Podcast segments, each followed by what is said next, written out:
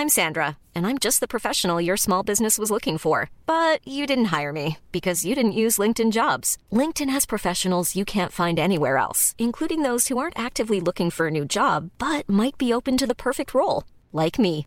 In a given month, over 70% of LinkedIn users don't visit other leading job sites. So if you're not looking on LinkedIn, you'll miss out on great candidates like Sandra. Start hiring professionals like a professional. Post your free job on linkedin.com/people today. Hey, I'm Ryan Reynolds. At Mint Mobile, we like to do the opposite of what Big Wireless does. They charge you a lot, we charge you a little. So naturally, when they announced they'd be raising their prices due to inflation, we decided to deflate our prices due to not hating you. That's right. We're cutting the price of Mint Unlimited from $30 a month to just $15 a month. Give it a try at mintmobile.com slash switch. $45 upfront for three months plus taxes and fees. Promo rate for new customers for limited time. Unlimited more than 40 gigabytes per month. Slows. Full terms at mintmobile.com. Bienvenue au Balado Urbania. Ah tiens, vous êtes arrivé. Je ne vous avais pas vu entrer dans ceci mon bureau et slash ou salon et autres mascarades radiophoniques pour sonner immersif. Euh, En ce moment, je suis dans un studio puis les murs sont en carton d'œuf. Bienvenue au pire moment de l'histoire avec Charles Beauchesne, le podcast historique centré uniquement sur les pires chapitres de l'histoire humaine, ce qui est une entrée en matière beaucoup moins exclusive qu'on pourrait le croire, étant donné que l'histoire c'est pas mal juste ça, de la cruauté puis des machinations diaboliques entrecoupées de deux trois coups de génie purement accidentels qui n'offrent aucune rédemption en fin de compte. Comme ce fameux monsieur qui travaillait sur les magnétrons à radar et qui s'est éventuellement rendu compte que ça avait fait fondre la barre de chocolat dans sa poche de chemise qui mené à l'invention du four à micro-ondes. Ah, géniale invention, euh, c'est bel et bien ma façon préférée de réchauffer de la nourriture de célibataire, mais inévitablement, quand tu fais la recherche, tu finis par te rendre compte que la compagnie lui a acheté le concept pour 2 dollars, sans la moindre redevance pour l'invention de l'appareil qui a révolutionné la façon dont on se fait cuire un calzone de dépression en pyjama tout seul l'après-midi.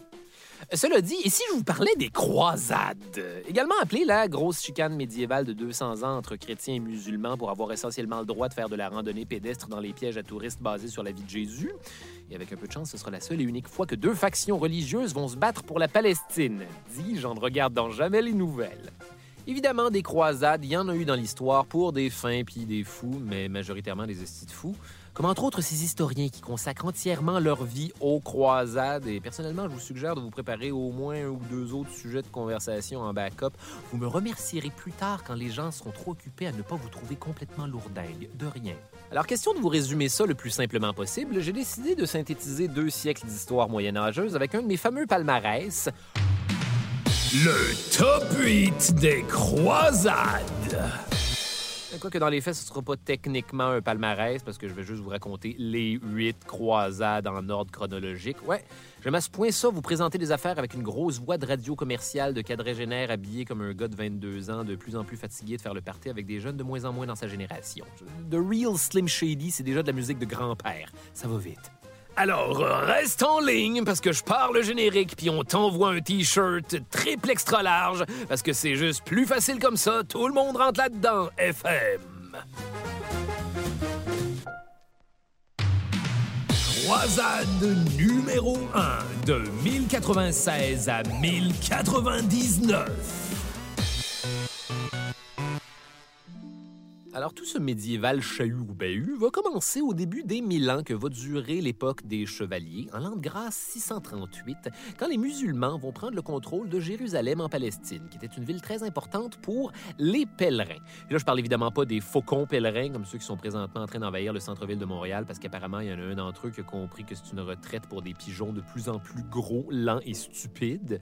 Mais bien sûr, de bons vieux croyants médiévaux adeptes de pèlerinage, c'est-à-dire marcher sur des centaines de kilomètres pour le voyage d'une vie, histoire de visiter des lieux sacrés par piété, parce qu'on a fait quelque chose de pas correct, qu'on veut se faire pardonner, ou tout simplement parce qu'il n'y a rien à faire au Moyen Âge. Il y a des pèlerins dans la plupart des religions qui visitent tous des places différentes, et pour le christianisme, le hotspot hashtag pèlerin life, c'est Jérusalem, cette ville fortifiée où ont eu lieu quelques-uns des mauvais coups préférés de ce fripon nommé Jésus. Détail intéressant. En effet, c'est Jérusalem qui aurait été le théâtre de La Passion du Christ, pas le film de Mel Gibson, mais bien la série d'événements qui aurait précédé et mené à la mort du Christ sur la croix, avec genre Jésus qui French Judas dans le jardin des Oliviers, puis le doux qui se fait couper une oreille, mais qui finalement va se la faire recoller avec un puissant spell de Nouveau Testament, qui sera plus tard représenté dans le film La Passion du Christ de Mel Gibson. Donc finalement, pourquoi j'ai pris le temps de faire une distinction, moi, bâtard? Alors, à partir de 638, c'est les musulmans qui gèrent le tourisme, en se montrant somme toute très relax parce qu'ils permettent le passage des chrétiens qui veulent pèleriner les lieux saints. Ils vont entre autres les laisser se construire plein de monastères et de relais pour abriter les pèlerins à une époque où les pèlerins n'étaient pas encore des douchebags bruyants en quête spirituelle pour avoir de l'attention qui font le chemin de Compostelle avec des souliers qui puent en buvant de l'huile d'olive directement au goulot parce que c'est énergétiquement efficace ou whatever. Tout est donc super cool pendant 440 ans, jusqu'en 1078, quand Jérusalem tombe entre les mains de la tête de Turc de tout le monde au Moyen Âge, les Turcs. Plus précisément, les Turcs seljoukides, qui, en plus de jamais s'écrire comme vous pensez, étaient des nomades guerriers qui faisaient la loi au Moyen-Orient comme ce canard qui mord des doigts dans un zoo pour enfants.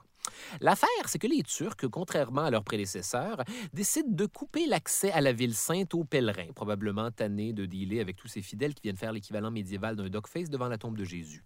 L'inévitable bisbille survient donc trois ans plus tard, pendant le règne de l'empereur byzantin Alexis Ier Comnène. Et non, je ne suis pas dyslexique, les empereurs byzantins mettaient le numéro au milieu de leur nom et c'est super contre-intuitif. L'empereur va se retrouver à la tête des chrétiens d'Orient qui peuvent plus aller en vacances médiévales à Jérusalem à cause des mêmes Turcs qui essaient constamment d'envahir leur capitale, Constantinople. Alexis Ier va donc essayer de résoudre le problème en demandant de l'aide au pape Urbain II, qui était possiblement le pire ennemi de Bucolique I. C'est une joke. Cher Urbain II, n'auriez-vous pas un ou deux chrétiens d'Occident avec des horaires pas trop bouqués pour venir donner un coup de main aux chrétiens d'Orient face à ces enfoirés de Turcs? Cher Alexis Ier Comnène, mon Dieu que votre nom n'est pas intuitif à écrire. Urbain II va donc voir ce qu'il peut faire et prononcer un sermon qui va changer l'histoire du monde et celle des conflits religieux pour toujours. Bon, écoutez, euh, je viens de parler à Dieu et il fait dire qu'à partir d'aujourd'hui, les guerriers qui meurent en combattant des païens s'assurent la vie éternelle, peu importe ce qu'ils ont fait avant. Par exemple, si je décidais soudainement de sodomiser ce cardinal, penchez-vous s'il vous plaît, ce serait instantanément pardonné par Dieu si juste après je poignardais ce païen, par exemple. Oui, je savais bien que j'aurais dû refuser l'invitation. Ça comme qui dirait, un peu craqué tout le monde, surtout à une époque où la religion prenait ça pour du cash pendant que la religion te prenait ton cash. C'était le jeu de mots raffiné, pas de mordant de l'épisode. J'en profite d'ailleurs pour saluer le public d'un certain âge qui pense que l'émission radio à la semaine prochaine, c'est vraiment punk. Ça ne l'est pas.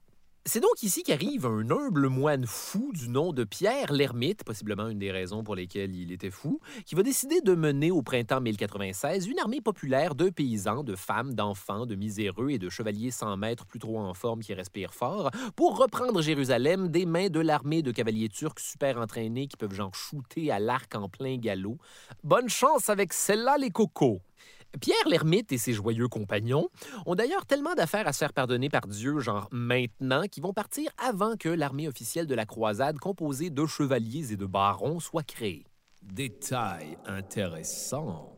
En fait, le mot croisade ne sera pas utilisé avant le 13e siècle pour parler d'un regroupement de croisés, c'est-à-dire de chevaliers portant la croix du Christ sur leur cape et leur soutane. On parle plutôt à l'époque de pèlerins armés, ce qui est surtout une autre façon de dire touristes mécontents. Donc, l'armée broche à foin de Pierre l'Ermite va voyager comme ça de Cologne en Allemagne jusqu'à Constantinople en actuelle Turquie. Et l'empereur Alexis Ier Comnène va être un petit peu indisposé de voir l'équivalent d'une foule de marchés aux puces débarquer chez eux. Euh, vous pouvez arrêter de vous inquiéter, messire, la croisade populaire est arrivée. Ah, Seigneur. Bon, euh, écoutez-moi bien. Je- vous allez vous parquer à l'extérieur des murs de la ville et attendre l'armée des barons. C'est clair? Je ne déconne pas. Quoi que vous fassiez, surtout, ne faites pas quelque chose de stupide, compris? Eh, Vous pouvez dormir sur vos deux oreilles, votre majesté. évidemment, la première chose qu'ils vont faire, c'est quelque chose de stupide. Quand sur un coup de tête, les 20 000 paysans, femmes, enfants miséreux et chevaliers au chômage pas en forme vont charger ouvertement les Turcs qui vont les charcuter en viande froide. Fin de la croisade populaire. Mission accomplie, j'imagine? C'est peu de temps après que les vrais chevaliers vont arriver dans ce qu'on appelle la croisade des barons. Et là, ça va être une distribution all-star de barons qui vont se présenter pour l'équipe Jésus, incluant Raymond Saint-Gilles, qui a participé à la reconquête espagnole. Hugues de Vermandois, frère du roi de France, donc beau-frère de France. Robert Courteose, duc de Normandie, fils de Guillaume le Conquérant. Et bien sûr, Godefroy de Bouillon et son frère Baudouin de Bouillon. N'étaient pas disponibles nos cousins, bol, cube et grosse gorgée de bouillon.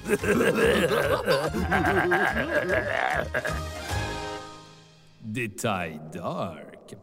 Quelques survivants de la croisade populaire viendront se greffer à la croisade des barons et deviendront les Tafurs, des guerriers sanguinaires avec plus rien à perdre qui seront célèbres pour avoir fait griller et manger des soldats turcs pour survivre, chose qui, selon la logique croisade, leur sera instantanément pardonnée par Dieu en tuant plus de Turcs et en se croisant les doigts pour être eux-mêmes tués par d'autres Turcs avant d'avoir à manger plus de Turcs. C'est un équilibre délicat.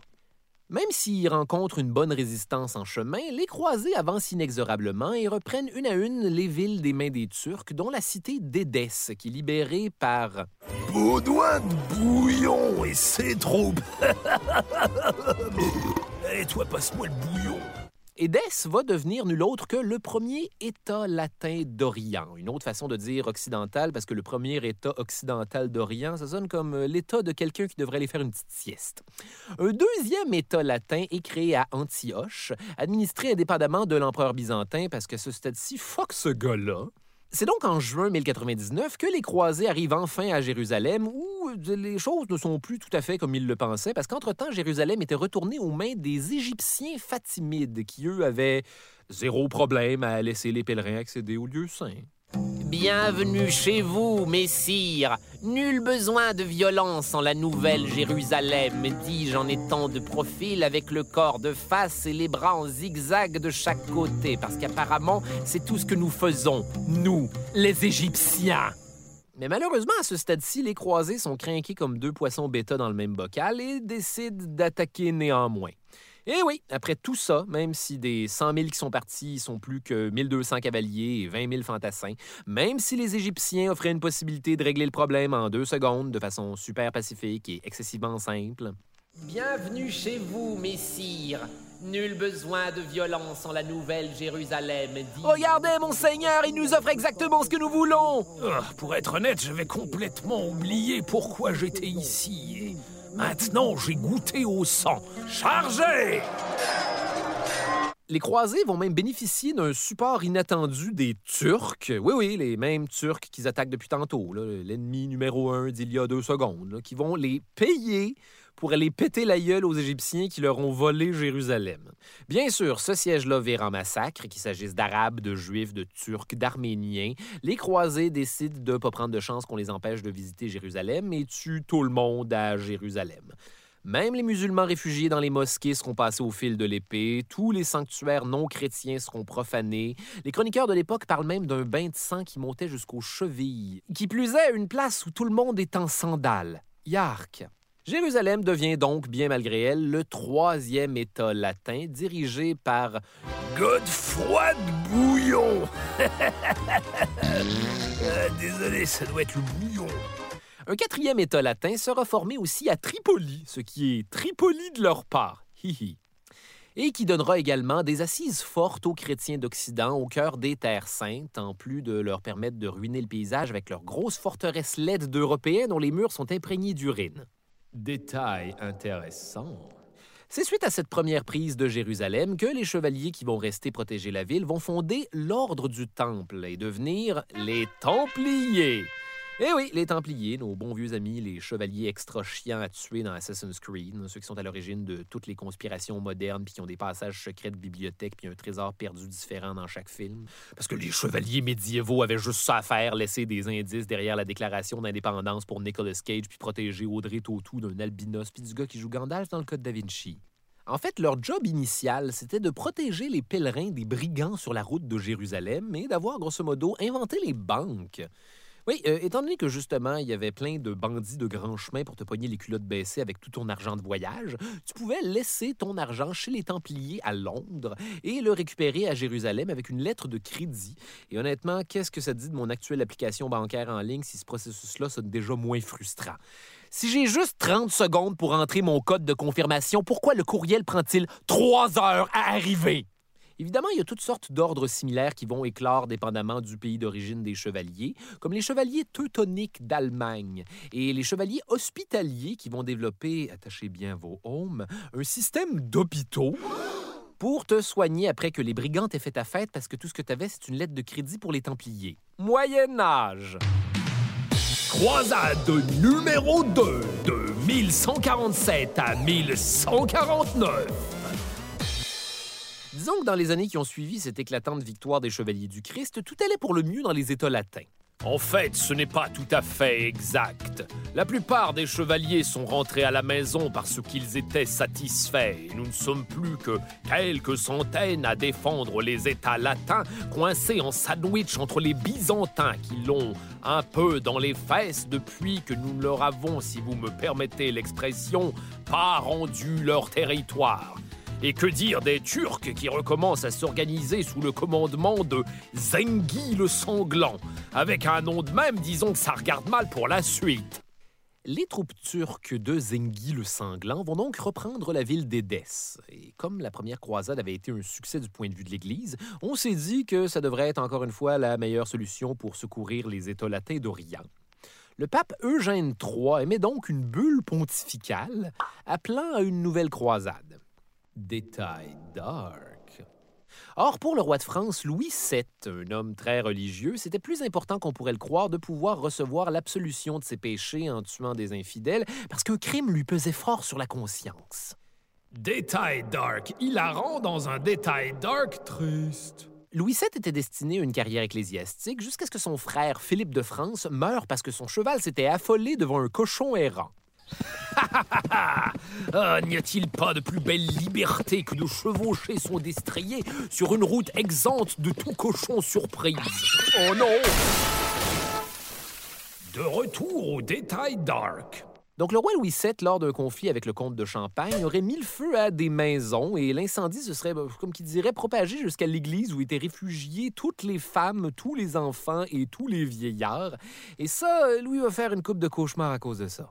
Pourquoi un conflit avec le comte de Champagne? Eh boy, parce que la femme de Louis VII, la reine Aliénor d'Aquitaine, avait fait annuler le mariage de la nièce du comte de Champagne avec un autre doux du Moyen Âge qui manque un œil pour pouvoir le marier avec sa propre sœur Pétronille. Et ainsi commence une longue histoire de manigance de telenovela pour Aliénor d'Aquitaine. De retour à la deuxième croisade, 23 pays et comtés chrétiens partent donc pour l'Orient, dirigés par Louis VII, accompagné d'Aliénor d'Aquitaine et de son drama, ainsi que de l'empereur du Saint-Empire romain germanique avec un autre propriétaire de pro-shop à Saint-Constant, Conrad III. La Sainte Armée romaine germanique est la première à atteindre Constantinople et décide comme ça de partir en Anatolie sans attendre les Français, probablement parce qu'il n'y a rien qui met plus les Allemands de mauvaise humeur que du monde en retard. Malheureusement, ce ne sera pas une décision qui va sourire à M. III, qui a la brillante idée de séparer son armée en deux en arrivant. La première moitié emprunte le même chemin que lors de la première croisade et va se faire viander par les Turcs seldjoukides dirigés par Massoud Ier, fils d'un sultan qui s'était lui-même fait viander par les croisés exactement au même endroit en 1097. C'était donc une double satisfaction pour Massoud Ier pour qui la vengeance se viande froide. Bonne nouvelle, Conrad III réussit à s'échapper avec une coupe de cavaliers. Mauvaise nouvelle, l'autre moitié de son armée va un peu aussi se faire massacrer par les Seljoukides de Massoud. Et aussi improbable que ça puisse paraître, l'armée divisée pour couvrir plus de terrain va se faire battre deux fois par le même dude. Ouh. De son côté, Louis VII, pour éviter de passer par le désert, décide d'emprunter la côte où les croisés se font bien sûr embusquer par les Seljoukides. Mais par chance, le roi Louis VII s'en sort après avoir découpé en rondelles quelques sarrasins. Là, c'est sarrasins dans le sens de musulmans turcs, pas dans le sens de la crêpe dégueu idéale pour ne plus avoir de salive. Fait qu'à date, ça allait bien mal. La moitié des croisés étaient déjà au paradis, puis la croisade n'était même pas encore commencée. Les survivants se rendent à Antioche où les attendait Raymond de Poitiers, le très jeune et très sexy oncle d'Aliénor d'Aquitaine, qui, selon ce qu'on dit, n'était pas insensible à ses charmes, c'est-à-dire ceux de sa nièce, comme il n'est même pas sous-entendu. On ne sait pas trop si Aliénor et Raymond ont vraiment consommé leur sexy inceste, mais le résultat est que finalement, Louis refuse d'aider Raymond de Poitiers à reprendre Édesse et kidnappe sa propre femme en pleine nuit pour se rendre à Jérusalem. Inutile de vous dire que ça a dû être pas pire silencieux comme ride de char, ça, les amis. À l'arrivée des croisés, le royaume de Jérusalem est super heureux d'avoir des renforts qui n'avaient jamais été demandés. Je vous rappelle que l'idée à la base de la croisade, c'était d'aller libérer Édesse avant que tout ça prenne le bord pour une hypothétique partie de fesses entre Aliénor puis mon oncle Raymond. On tient donc le concile d'Acre pour déterminer what the fuck qu'on va faire avec tous ces croisés les mains dans les poches qui ont besoin de passer un surplus d'agressivité. Et on sait tous ce qui arrive quand on s'occupe pas de ça. On décide donc d'aller prendre possession de Damas en Syrie, parce que rendu là, un détour inutile de plus ou de moins. Bref, en apprenant ça, l'émir de Damas est bien sûr allé les stouler au sultan Noureddin, le fils de Zengi le sanglant, qui a bien averti les croisés.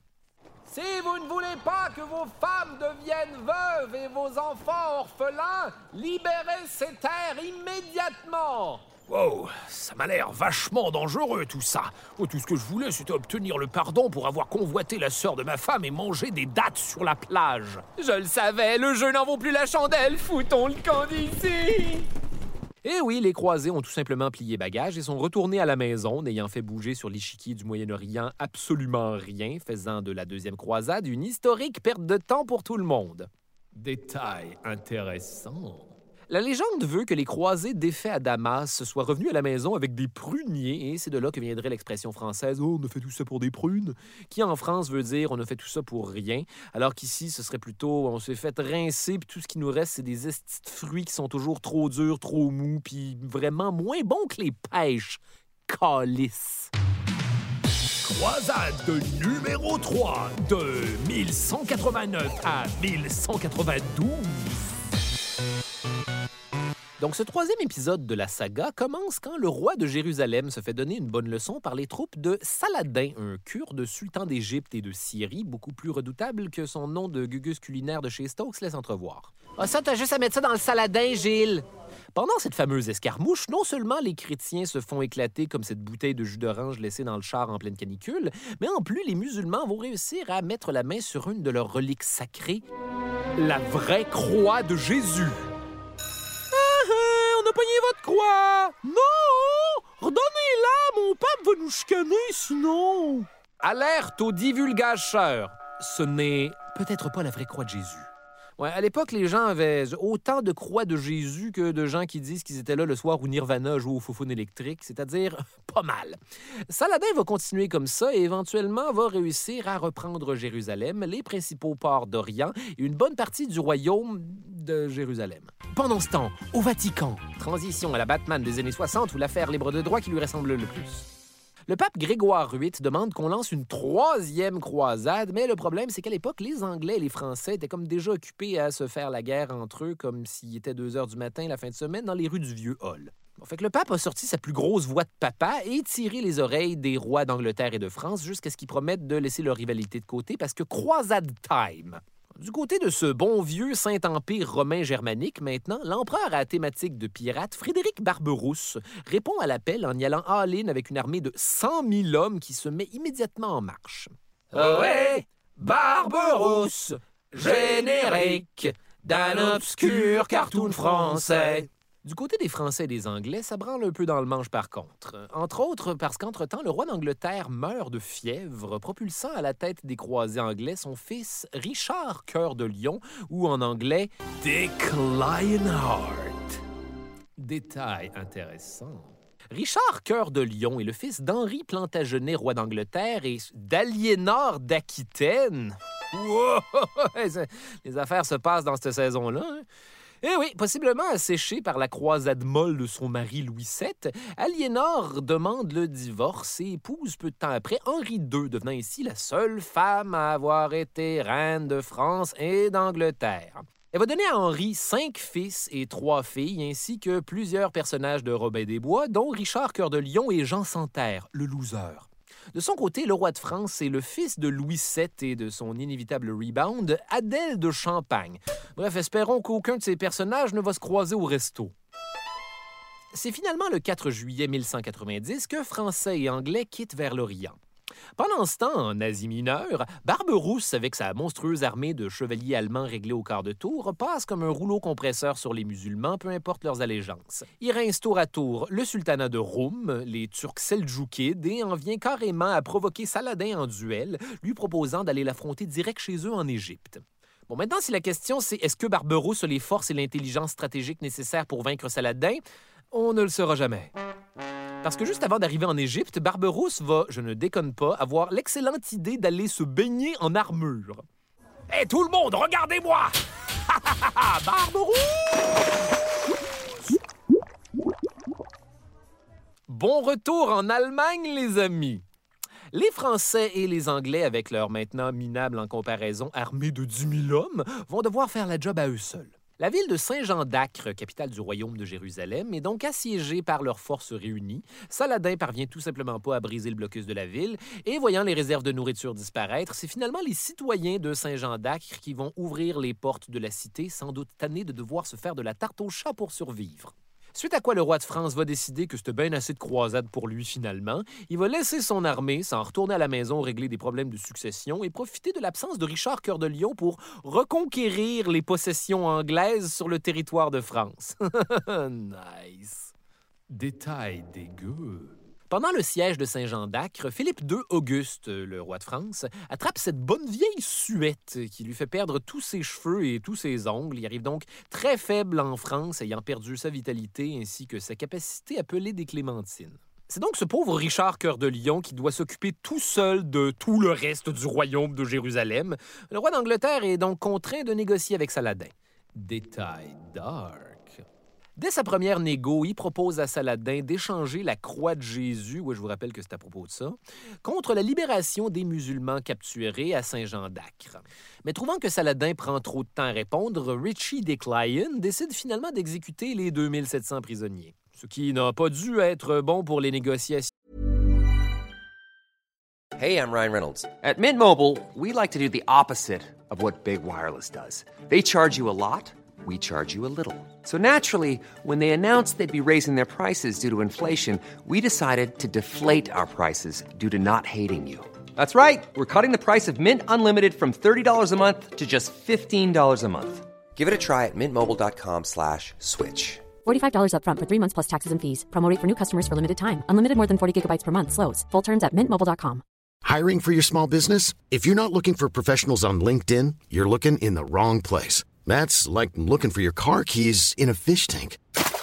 LinkedIn helps you hire professionals you can't find anywhere else, even those who aren't actively searching for a new job but might be open to the perfect role. In a given month, over 70% of LinkedIn users don't even visit other leading job sites. So start looking in the right place. With LinkedIn, you can hire professionals like a professional. Post your free job on linkedin.com slash people today. Qu'est-ce que vous voulez que je vous dise? Saladin La croix du Christ contre tes hommes. Quelle bonne idée. Laisse-moi juste le temps d'aller la chercher. Trop long. Richie Rich Lion lance donc son armée vers le sud pour reprendre le littoral de Palestine et incapable de les arrêter, Saladin doit affronter les Anglais à la bataille d'Arsouf. À vos souhaits Saladin tente de décimer les armées de Richard Snoop Lion avec des salves de flèches, mais les Anglais restent sur la défensive, ce qui oblige les musulmans à charger pour les briser. Et, surprise, tout ceci n'était qu'un habile plan de Richard Lion King consistant à cacher une partie de ses cavaliers sur les côtés et prendre l'armée de Saladin en sandwich. Résultat, 700 morts chez les croisés contre 7000 chez les musulmans qui en ont musulmangé une solide. Saladin et Richard vont néanmoins continuer de se la jouer Coyote et Roadrunner pendant une couple de mois pour finalement en arriver à une trêve en septembre 1192. Jérusalem reste entre les mains des musulmans, tout est cool, mais, mais, Saladin s'engage à rouvrir la ville et protéger les pèlerins chrétiens en sabbatique qui veulent s'y rendre en backpack pour enfin trouver qui ils sont vraiment et nous sacrer patience avec ça. De son côté, Richard Cœur de Lion décide que c'est pas mal le bon moment pour retourner en Angleterre, voir si Robin des Bois existe, puis si c'est le bout où il a besoin d'être sauvé à la fin. Croisade numéro 4, de 1202 à 1204. OK, donc celle-là commence quand le Innocent III décide que ça fait longtemps qu'on n'a pas kické le nid de guêpe d'une autre petite croisade. La nouvelle stratégie, c'est donc d'envahir d'abord l'Égypte et de là reprendre Jérusalem.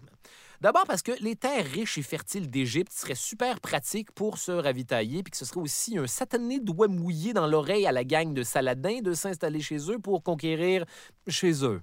La faille principale de ce plan infaillible, c'est que pour aller en Égypte avec une armée de 30 000 hommes, ça prend beaucoup de bateaux. Et les croisés ont comme pas vraiment de bateaux. Moi, je sais pas, il y a probablement quelque chose dans les dix commandements qui dit du plaisir sur un ponton, vous n'aurez pas, ou de quoi de même. Les croisés se tournent donc vers une superpuissance commerciale, Venise, une république qui fait beaucoup de commerce maritime, ce qui est le gros minimum quand tes rues sont en eau, d'ailleurs. Ils vont donc s'adresser à Enrico Dandolo, le doge de Venise. Détail intéressant. Le doge de Venise, c'est essentiellement le magistrat qui dirige la ville, mais avec la particularité que quand il était parti, quelqu'un au Moyen Âge pouvait dire Who let the doge out? Après moult négociations chiantes, parce que le Doge de Venise, c'est un vieux Christ de 90 ans qui est habitué de crosser tout le monde, Enrico Dandolo accepte de fournir une partie de la flotte vénitienne contre 85 000 marques d'argent. Et croyez-moi, 85 000 marques, c'est beaucoup de marques. Ça va au moins 100 000 Luc puis encore plus de Jean-Pierre. Évidemment, les croisés cassés comme des clous ne peuvent payer la totalité de la somme requise, et Enrico Dandolo leur propose alors une de ces fameuses crosses reporter leurs dettes si, en échange, les croisés acceptent de prendre pour lui la ville de Zara, une ville portuaire importante et la capitale de s'acheter du linge cheap qui donne l'air riche. Zara! Le seul petit nuage dans le ciel de ce projet, c'est que Zara n'est pas un repère de musulmans, mais une ville chrétienne qui fait partie de la Hongrie, elle-même un royaume chrétien. Hum, ça me semble moron. Quelques croisés refusent d'embarquer, mais la plupart vont carrément massacrer les chrétiens de Zara qui étaient tous sauf équipés pour se défendre contre ça. Désolé, nous avions besoin d'argent. Soyez assurés que ce que je fais me déchire moralement. En apprenant ça, le Innocent III s'étouffe dans son vin de messe et excommunie tout le monde impliqué avant de recommunier les francs, parce qu'il faut bien que quelqu'un la fasse, cette maudite croisade-là. Et c'est pile à ce moment-là qu'en 1203, Alexis IV Ange, fils d'Isaac II Ange, qui avait été trahi et emprisonné par son frère Alexis III Ange, vous me voyez venir, bien sûr, c'est des Byzantins, donc, Alexis IV propose aux croisés non seulement de payer leur dette au Doge, mais de leur offrir 10 000 hommes en échange d'aller buter son oncle Alexis III Ange pour reprendre le trône byzantin. Là, c'est drôle parce que, ironiquement, personne ici n'est un ange. Les croisés acceptent, parce que qu'est-ce qu'un autre petit règlement de compte médiéval sanglant dans le trajet?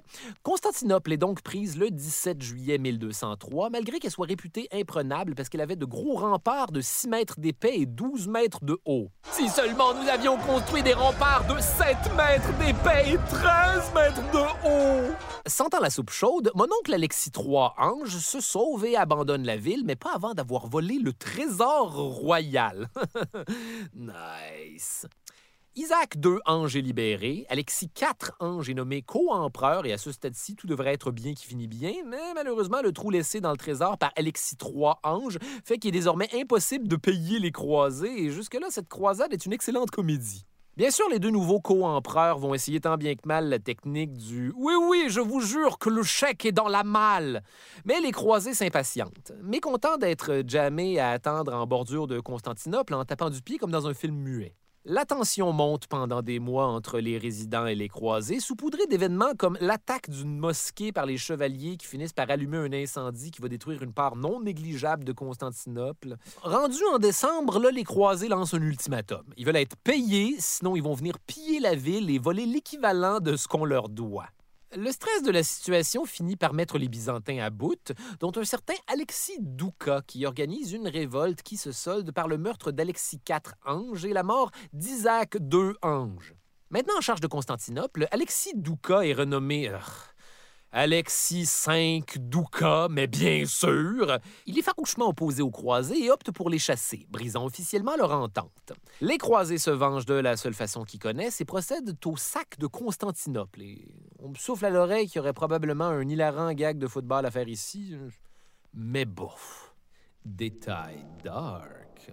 Constantinople va être pillé non-stop pendant trois jours. Alexis V se sauve, mais on va le retrouver rapidement et le condamner à voir les os brisés, attachés sur une planche qui sera éventuellement crissée dans le vide. Ok, fait que la planche, ça sert à quoi? Et hop! Je regrette que ceci ait été ma dernière intervention. La population est essentiellement épargnée et après avoir pillé la ville, les croisés décident qu'ils en ont plein le cul de la croisade puis de Jérusalem et s'installent sur place. Les relations devaient être d'une légèreté. Bonjour, je suis votre voisin. Vous vous souvenez peut-être de moi quand j'ai défoncé votre porte en full armure pendant le sac de Constantinople pour tout vous voler Eh bien, j'avais oublié de vous piller du sucre. Pousse-toi de là maintenant. Croisade de spin-off en 1212. Oui, parce qu'apparemment, les croisades, c'est comme les Fast and the Furious. La franchise vole suffisamment de ses propres ailes pour faire des spin-offs. En parallèle des croisades plus mainstream, il y a également eu plusieurs croisades populaires, mais pas populaires dans le sens de la pom-pom girl la plus populaire du lycée, plus dans le sens Edith Butler, c'est la croisade populaire. Parce que c'était des croisades de paysans et autres ploucs génériques médiévaux. Elles sont évidemment moins documentées, étant donné que mais qui sont pas bons puis que personne va survivre. Sauf que j'aimerais vous parler de quelque chose qui s'appelle la croisade des enfants. Oui, vous avez bien entendu, la croisade des enfants. L'origine de cette croisade est semi-claire, parce que les chroniqueurs de l'époque se sacraient pas mal des enfants, mais on sait qu'une figure marquante était un enfant berger du nom d'Étienne de Cloix, qui aurait reçu un message du Christ pour le roi de France. Berger, c'est moi, ton berger. Ciel, mon berger qui me parle à moi, un humble berger. Berger, je veux que tu sois le berger des bergers en l'honneur de ton berger. Pourriez-vous me mettre ça par écrit? En route pour livrer ce message, il va se mettre à prêcher et rassembler autour de lui une ribambelle d'autres enfants un peu freaks, ainsi que des pauvres et des vieillards qui ont juste choisi de go with the flow face à la foule d'enfants non supervisés. Une fois arrivé à la cour du roi de France, Étienne de Cloix lui aurait donné la lettre que lui avait soi-disant confiée Jésus en personne à propos de l'importance de Jérusalem, et le roi va coller ça sur le frigo, j'imagine, et ne rien faire, parce que ce serait cave. Mais le petit berger et sa bande, dont des vieillards et slash ou des clodos, ont pas dit leur dernier mot et vont décider de partir eux-mêmes libérer la Terre Sainte. C'est la croisade populaire. Le petit Étienne était même tellement confiant en sa mission divine qu'il aurait prétendu que la mer se séparerait devant eux pour les mener à Jérusalem avec les pieds secs. En arrivant au port de Marseille, on se rend rapidement compte que la mer Méditerranée est malheureusement bel et bien toujours aussi liquide. Qu'à cela ne tienne, des marchands irresponsables vont fournir des bateaux à l'attroupement de jeunes au lieu de simplement rire d'eux et leur donner un bon vieux châtiment corporel comme quelqu'un de normal aurait dû faire. Détail dark. C'est sur les bateaux que ça va mal se finir pour la croisade des enfants. Selon les versions, certains vont périr dans des naufrages et les autres vont se faire vendre en esclavage par les propriétaires des bateaux. LOL. Croisade numéro 5 de 1217 à 1221. Après la chute dans les escaliers qu'a été la quatrième croisade, le pape Innocent III relance le projet parce que c'est le premier à réaliser qu'il pouvait double dipper dans la trempette. Pour intéresser les gens cette fois-ci, il décide même d'augmenter les bénéfices pour ceux qui partent en croisade avec non seulement les classiques indulgences, c'est-à-dire te faire pardonner tes péchés en échange de quelque chose, mais aussi une immunité et un pardon des dettes, privilèges qui valent maintenant autant pour les croisés que pour ceux qui les financent. Désolé pour ceux des croisades précédentes, c'est une offre spéciale d'une durée limitée. La réponse à cette alléchante offre papale est néanmoins plutôt tiède à l'époque. En France, il y a encore plein de chevaliers fraîchement pardonnés qui ont déjà combattu dans les autres croisades puis qui n'avaient même pas encore eu le temps de commettre des méfaits à se faire pardonner dans une nouvelle croisade. Étonnamment, la Hongrie va répondre à l'appel malgré que la dernière fois la croisade soit venue sonner chez elle à Zara pendant que tout le monde avait encore des bigoudis puis des concombres sur les yeux. L'Autriche embarque aussi. Deux puissances que tu apprécies dans le domaine des marchés de Noël, mais pas nécessairement tes premiers choix au repêchage de croisade. D'ailleurs, le nouvel héritier du trône du Saint-Empire romain germanique, Frédéric II, est intéressé lui aussi, mais ça n'a pas l'air simple de s'organiser de son côté. Il faut s'occuper de l'Empire, des, Romains, des Germaniques. C'est donc la première gang de chevaliers austro-hongrois qui part affronter les Ayyoubides du sultan Al-Adil, le frère de Saladin, mort entre deux croisades. Les croisés décident que c'est le bon moment de s'attaquer au sultanat d'Égypte avec comme première cible Damiette, une ville sur le Nil en route vers le Caire. Damiette avait une méthode de défense un peu funky. Sur une île au large se trouvait une tour à laquelle on avait accroché une grosse chaîne qui bloquait l'accès au port. Le port étant essentiellement protégé parce qu'il servait à tenir les portefeuilles des durs à cuire en Bermuda des années 2000. Les croisés vont réussir à prendre le contrôle de la tour à chaîne, donc du port de Damiette, donc de la ville. Hey man, checkez bien ça. On raconte d'ailleurs qu'Aladil meurt d'une crise cardiaque en apprenant la nouvelle. Tu sais, quand ça va bien. Le temps de démêler sa succession entre ses 16 fils, on va proposer aux croisés de juste leur donner Jérusalem. Un deal qui semble absolument convenable si on se rappelle que ça fait quatre croisades que c'est ça le but. Malheureusement, cette situation ne fera pas l'affaire d'un dénommé Pélage, ce cardinal envoyé par le pape avec un autre maladie de peau que ton enfant attrape sur les couilles à la garderie. L'affaire avec Pélage, c'est qu'il aimerait bien ça obtenir quelques petites villes portuaires en plus de Jérusalem, parce que les villes portuaires, c'est pas mal plus le fun pour faire de la business en Égypte sans charrier tout ton stock dans le désert, ce qui n'est pas le fun. Fait qu'il refuse le deal. En se rendant au sud vers le Caire, les croisés sont pris de court par des inondations dans le désert. Avez-vous une idée à quel point ça prend de court, ça? Le Nil déborde, entre autres parce que le sultan avait abandonné les digues histoire de faire chier tous ces gens habillés en métal dans ce qu'on pourrait appeler un vendredi dig-dig-dig. Ouais, là, tout le monde est pogné, tout le monde est tanné. Les croisés sont encerclés dans le delta du Nil par le nouveau sultan Al-Kamil, le fils d'Al-Adil, qui propose le précédent deal à Pélage, mais avec une twist. Quittez l'Égypte et obtenez en échange rien maintenant. Le cardinal Pélage est contraint d'accepter et d'abandonner Damiette pile au moment où les troupes de Frédéric II arrivent fashionably late. Nous voici, les amis. J'espère qu'il reste encore suffisamment de croisades pour nous, le Saint-Empire romain. Ils sont partis, Seigneur. Pourquoi êtes-vous mexicain? Bien sûr, en revenant au Vatican, Pélage est la risée de tout le monde pour avoir dit non au premier deal et oui au deuxième, et tout ceci fut donc une de ces fameuses pertes de temps. Croisade numéro 6, de 1228 à 1229. Wow, c'est pas long, c'est soit bon signe ça va très mal se finir. Fait si vous avez bien suivi, ça fait deux croisades que Jérusalem est de moins en moins récupérée et qui se propose pour cette nouvelle tentative en Terre Sainte? Nul autre que le doute qui arrive toujours en retard au party, l'empereur romain germanique en personne, Frédéric II. L'affaire, c'est qu'à son couronnement, notre bon vieux Fred II avait comme préalablement promis au pape de libérer la Terre Sainte. Et ça donne que le pape, à ce moment-là, c'était ni plus ni moins que son vieux tuteur de jeunesse, Honorius III. Hey, le monde est petit pareil! Mais on vient de le dire, Frédéric II va comme passer tout droit pour la cinquième croisade, et en 1227, lorsque le nouveau pape Grégoire IX, avec qui Frédou a zéro complicité préexistante, arrive au pouvoir, il s'impatiente comme une espèce de Shylock de Terre Sainte et l'excommunie. Ouch! L'année suivante, Fred II remet son armure et s'embarque donc pour aller récupérer sa communion en récupérant le royaume de Jérusalem qui avait été conquis par ce roublard de Saladin. Mais on se rappelle que depuis le temps, il est mort et plusieurs de ses descendants se battent pour le pouvoir, dont le sultan d'Égypte, Al-Kamil, et son frère, le sultan de Damas, Malik, a.k.a. Versatile. Euh, bonne chance avec cette joke-là, les jeunes. Moi, je me souviens de toi, Malik Shahid. C'est tout ce qui est important. Bon, mais bien sûr, par le temps que Frédéric II arrive en Terre Sainte, le pape Grégoire IX décide d'y aller en mode total gros bébé et d'appeler les Templiers et le reste du royaume chrétien à ne pas l'aider parce qu'il avait été Certains vont suivre les instructions de Grégoire IX, mais d'autres l'accueillent tout de même, vu que Fred II est techniquement roi de Jérusalem par son mariage. Oui, oui, l'empereur du Saint-Empire romain germanique, c'était aussi le roi de Jérusalem. Rien de cette croisade n'aurait dû être aussi compliqué. Pendant ce temps, Al-Kamil, qui est occupé à se battre avec son frère Malik, sultan de Damas, commence à stresser en voyant Fred débarquer avec son armée et surtout sa grosse flotte de bateaux.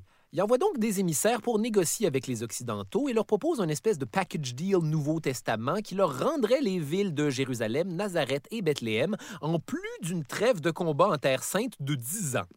En échange, Fred accepte de laisser aux musulmans leurs propriétés et leurs lieux saints à Jérusalem, et le deal est signé à Jaffa en 1229, sans que personne ne meure, ce qui est somme toute la croisade où ça s'est le mieux passé.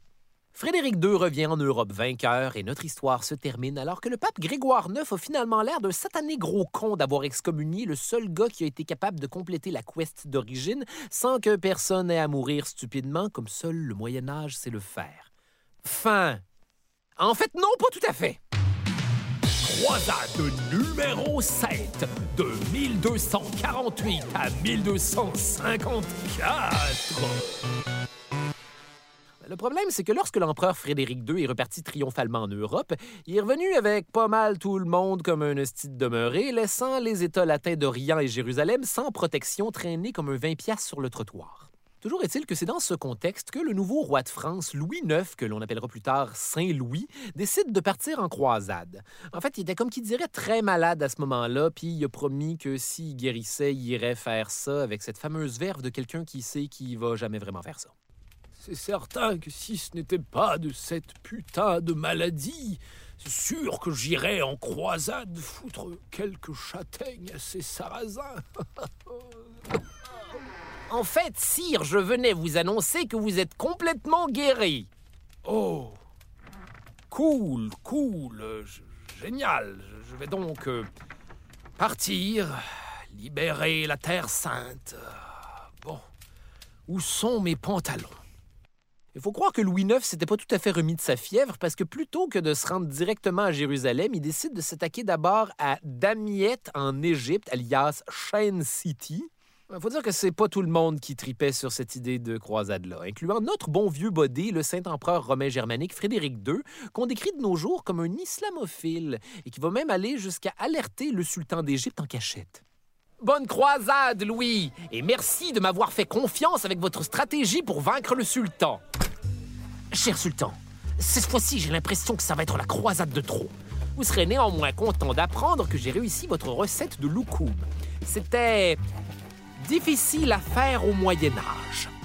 Louis et ses hommes vont être capturés par l'armée égyptienne, qui n'est plus composée des Ayyoubides, pour ceux qui avaient miraculeusement stické sur ce détail-là, mais bien des Mamelouks, ce nom qui sonne à la fois comme une pièce de lingerie et un dessert à base de pistache lui-même en forme de toton.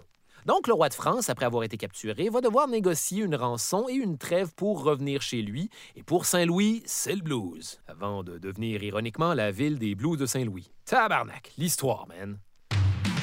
Croisade numéro 8 en 1270.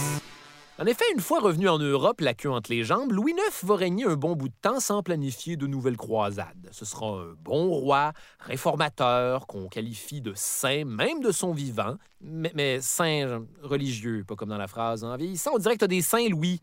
Mais trêve de joke de toton, revenons-en au Mamelouk. Le sultan des armées mamelouks, Bébar, euh, celui qui avait défait Louis, euh, était occupé à repousser les attaques des Mongols. Puis là, l'affaire, c'est que certains des États latins d'Orient appuient les Mongols, d'autres Bébar. Donc, Bébar réplique en massacrant les chrétiens et en vendant leurs femmes en esclavage dans un mouvement on ne peut plus Bébar. Bébar. Et pour vrai, ça gosse, j'ai l'impression qu'il y a une joke que je devrais faire, mais laquelle? En Europe, les trois papes regardent ça de loin, parce que à ce moment-là, on était rendu avec trois papes qui saillissaient toutes. Et de son côté, le vieux Louis IX aussi regarde ça et décide de s'organiser une dernière petite croisade en souvenir du bon vieux temps et peut-être même rencontrer Bébar en personne. Sauf que cette fois, Louis est plus vieux et plus sage et quitte donc avec sa flotte pour s'attaquer directement à la Terre Sainte, right? Ben non! Non, la flotte de Louis décide de voguer vers le royaume de Tunisie, un endroit beaucoup plus loin et encore moins stratégique que l'Égypte. Il faut croire que quelqu'un n'avait pas écrit la bonne adresse dans le GPS. Hein. Les croisés commencent donc un siège de la ville de Tunis. Louis se disait que ce serait plus simple qu'à Damiette, vu que son frère Charles d'Anjou était devenu roi du royaume de Sicile, qui se trouve pas très loin de là et qui pourrait donc le ravitailler en cas de besoin, même si rien de tout ça n'a rapport avec Jérusalem, l'objectif initial. Malheureusement pour eux, le sit-in devant Tunis ne se passe pas exactement comme prévu parce que personne n'avait tenu compte de la possibilité d'une éventuelle canicule dans un pays nord-africain. Donc, la chaleur est accablante, spécialement pour des chevaliers habillés en four. L'eau des puits n'est plus potable, les maladies se propagent chez les croisés et Saint-Louis meurt de dysenterie, la maladie qui fait chier à mort. C'est donc le frère de Louis, Charles d'Anjou, qui finit par être pogné pour prendre le contrôle de cette croisade-là, puis d'aller voir le sultan de Tunisie pour négocier, n'étant pas super émotivement impliqué dans le processus anyways. Le sultan de Tunisie, qui n'avait pas reçu de renfort de Bébar, accepte de donner de l'argent et certaines libertés aux chrétiens sur son territoire. Le siège de Tunis est levé, et pour ce qui est de Bébar, il va déclarer Ça se finit de même, les croisades? Non, pas tout à fait. Mais on y est presque promis. Croisade bonus 1271 à 1272. Après la mort de Saint-Louis, Édouard d'Angleterre va tenter quelque chose de tout à fait rafraîchissant et se rendre en Terre sainte pour libérer le royaume de Jérusalem et les États latins d'Orient qui avaient pas mal tout été repris par Bébar. Cette croisade-là va surtout être du gros zigonnage entre Édouard et Bébar. Édouard d'Angleterre va néanmoins réussir à reprendre le royaume de Saint-Jean d'Acre, la place où Richard Cœur de Lion et Philippe Auguste se sont accrochés les pieds dans les croisades partie 4, la revanche de la vengeance. En fait, à ce stade-ci dans l'histoire, ça fait longtemps qu'on organise des croisades et tout le monde est bien écœuré parce que ça commence à faire un petit peu 11e siècle tout ça. Édouard et Bébar vont finalement opter pour se sacrer officiellement la paix avec une autre trêve de 10 ans. Édouard rentre à la maison parce qu'il est 3 heures du matin puis c'est le last call des croisades. Et à l'image des autres États latins, le royaume de Saint-Jean d'Acre va être laissé à son compte, être victime de plus en plus de contrôle de la part des Mamelouks qui font ce qu'ils veulent parce qu'il reste juste une coupe de Templiers bedonnants qui peuvent pas se battre trop longtemps parce que ça fait trop de friction au niveau des cuisses.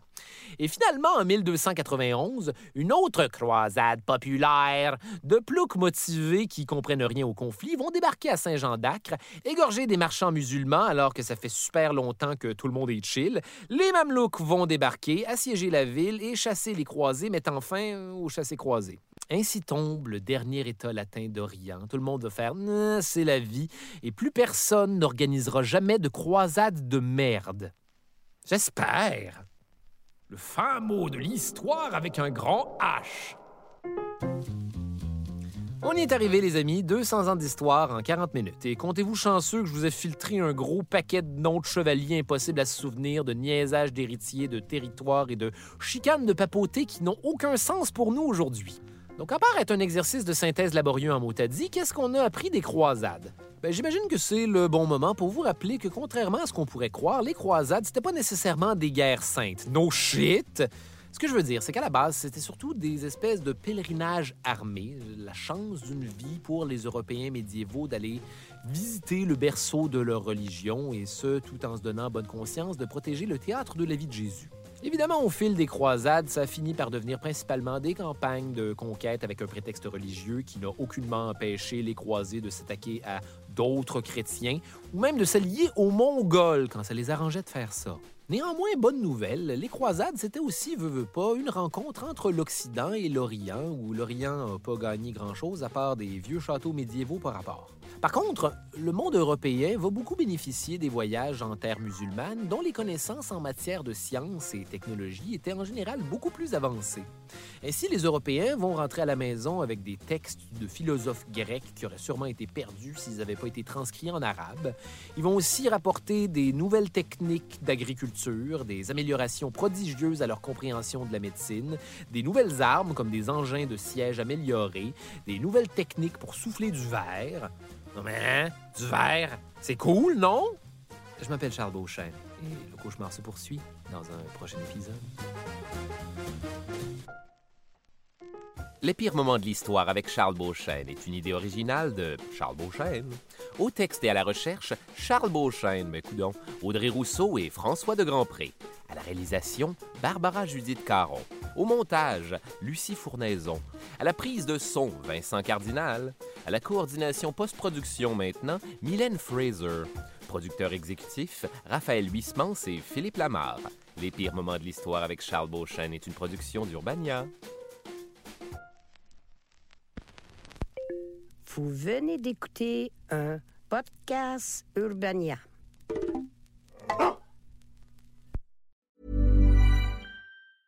Hi, I'm Daniel, founder of Pretty Litter. Did you know cats tend to hide symptoms of sickness and pain? I learned this the hard way after losing my cat, Gingy. So I created Pretty Litter, a health monitoring litter that helps detect early signs of illness by changing colors, saving you money and potentially your cat's life. Pretty Litter is veterinarian developed, and it's the easiest way to keep tabs on your fur baby's health right at home. Go to prettylitter.com and use code ACAST for 20% off your first order and a free cat toy. Terms and conditions apply. See site for details. Hey, it's Paige DeSorbo from Giggly Squad. High quality fashion without the price tag? Say hello to Quince. I'm snagging high end essentials like cozy cashmere sweaters, sleek leather jackets, fine jewelry, and so much more. With Quince being 50 to 80% less than similar brands. And they partner with factories that prioritize safe, ethical, and responsible manufacturing. I love that. Luxury quality within reach. Go to quince.com slash style to get free shipping and 365 day returns on your next order. Quince.com slash style.